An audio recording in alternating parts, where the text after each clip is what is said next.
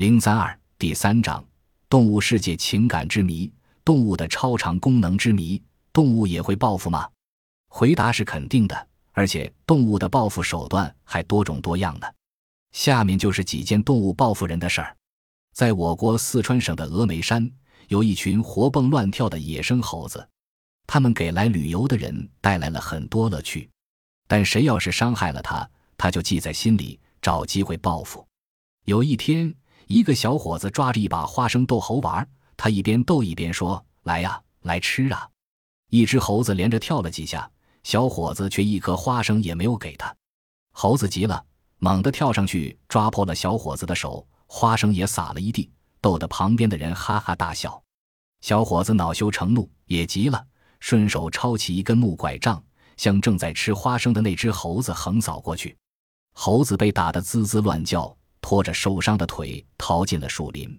他的腿被打断了，成了一只跛猴。转眼到了第二年，那个打猴的小伙子又来了。当走到先锋寺的时候，看到路中间坐着一只猴子，正向来往的游人要吃的。这只猴就是去年被小伙子打伤的。他一眼就认出了仇人，急忙一跛一跤地躲在一边。当小伙子从他旁边走过的时候，跛猴冷不防扑了上去，狠狠地咬了小伙子一口，疼得他哎呦呦直叫，腿肚子被咬得鲜血直流。他转身一看，那只猴子已经上了树，向他做鬼脸呢。打猴的小伙子这才恍然大悟，原来猴子是来报复他的。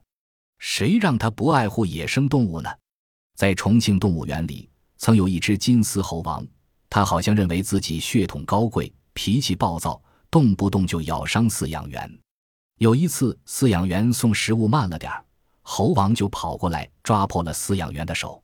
饲养员为了惩罚他，就拿起竹条在他的屁股上狠狠抽了几下。猴王觉得丢了面子，把这件事记在心里。过了几天，这位饲养员调走了。半年以后，他回到动物园看望饲养过的金丝猴，没想到的事发生了：猴王从人群里认出了打过他的饲养员，想报复又找不到东西，就拉下一个粪团向饲养员的头上扔去。猴粪弄了他一脸，叫人真是哭笑不得。金丝猴王却得意极了。在美丽的西双版纳，经常有野生大象出没，它们是我国的保护动物。这一天，一个猎人发现一只鹿正在河边饮水，就举起猎枪瞄准。就在他刚要开枪的时候，突然传来一声怒吼，吓得他魂飞魄散。回头一看，只见一头大象正向他走来。猎人认出来了，自己前几天用枪打过这只象，可是没打中，他这是复仇来了。猎人慌忙调转枪口向大象射击，心里发慌，没有打中。大象愤怒地向他飞奔过来，猎人转身就跑，不料背也疼绊了个跟头，手里的猎枪也给扔了。大象上去一脚就把猎枪踩断了，用鼻子卷起来抛得老远。猎人乘机从地上爬起来，没命的逃跑。复仇的大象穷追不舍，把猎人逼到了山崖跟前。他急忙抓住一根粗藤，想爬上陡崖逃命。大象扬起鼻子，把猎人卷了起来，使劲抛了出去。随着一声惨叫，猎人被摔死在悬崖底下。这就是偷猎野生动物的人的下场。在西双版纳有一个村子叫刮风寨，寨子边有一条小河。有一天，一只母象带着一只小象到河里洗澡，小象见到水特别高兴，撒起欢来。当大象母子玩得正开心的时候，被寨子里的几个猎人发现了，端起猎枪就打。可怜的小象刚爬上河岸就被打倒了。母象立刻狂怒起来，嚎叫着跑上岸来，用鼻子抚摸着小象的伤口，悲愤极了。他一会儿又跑又跳，高声咆哮着；一会儿又用鼻子把小树拱倒，直到精疲力尽，才依依不舍离开小象，一步一回头地向密林深处走去。两天以后，这只母象带着十几头大象复仇来了。象群冲进刮风寨的时候，寨子里的青壮年人都到山上干活去了，留在家里的老人和孩子只好四处逃命。大象也不追赶，却把寨子里的竹楼拱了个天翻地覆，然后大摇大摆地走进森林。等村民们回到寨子里之后，都责怪那些偷猎大象的猎人。在印度也曾发生过这样的事情：有一群经过驯化的大象驮运货物进城，卸下货物之后，其中一只大象在路边散步。当路过一家裁缝店的时候，大象好奇地把鼻子伸进窗口。一位正在做义眼的缝纫工人随手扎了象鼻子一针，大象急忙缩回鼻子走了。没想到几个月以后，这只大象又来了。他在街心喷水池吸足了一鼻子水，来到这家裁缝店窗前，把那个缝纫工人喷成了个落汤鸡，然后扬长而去。在印度还发生过豹子报复猎人的事件。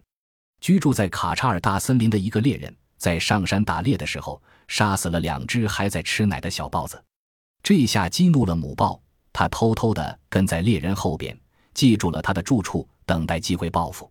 两天以后，这个猎人的妻子到靠近森林的田里干活，还带着一个两岁的儿子。正当猎人妻子低头干活的时候，忽然听到孩子的呼叫声，抬头一看，只见一只豹子叼着他的孩子，飞快地向森林跑去。他拼命的又叫又追，也没追上。三年过去了，那个猎人在山上打死了一只母豹，在豹穴里有两只幼豹和一个活着的男孩。仔细一辨认不要紧，这个豹孩就是他三年前被母豹抢走的儿子。这是母豹对他的报复。在动物世界里，野牛的报复心理也很强。在非洲的肯尼亚，有个托尔坎族的居民，名叫阿别亚。他刚学会使用猎枪，就去打猎。他躲在山坡的灌木林里伏击野牛，等啊等啊，果然发现了一头。他举枪就打，击中了野牛的肚子。受伤的野牛逃走了，阿别亚在后面紧紧追赶，但野牛还是躲进了森林。阿别亚还是不死心，就沿着野牛的血迹跟踪，边追边看地上的血迹，有时候看不清楚。他就弯下腰，在地上仔细寻找。正在这时，受伤的野牛找到了复仇的机会，从背后冲了过来。阿别亚还没来得及直起腰来，就被撞倒在地。野牛用头死死地顶着他，直到把他顶死才罢休。在沙特阿拉伯，有个油坊老板养了一头老骆驼。有一次，老板做生意赔了本钱，满肚子怨气，回到家就用鞭子抽打骆驼撒气。几个月后的一天夜里，那头挨打的骆驼走出骆驼棚，悄悄来到主人的帐篷外，站了一会儿以后，就突然冲进帐篷，向主人的床铺扑去。幸好当时油房老板不在家，老骆驼愤怒极了，就把主人的被子撕咬成碎片。这还不解气，又把主人用的餐具踏得粉碎，这才心满意足地出走了。动物的报复心理是怎样产生的呢？他们的报复行为又怎么解释呢？这都需要科学家们继续研究和探讨。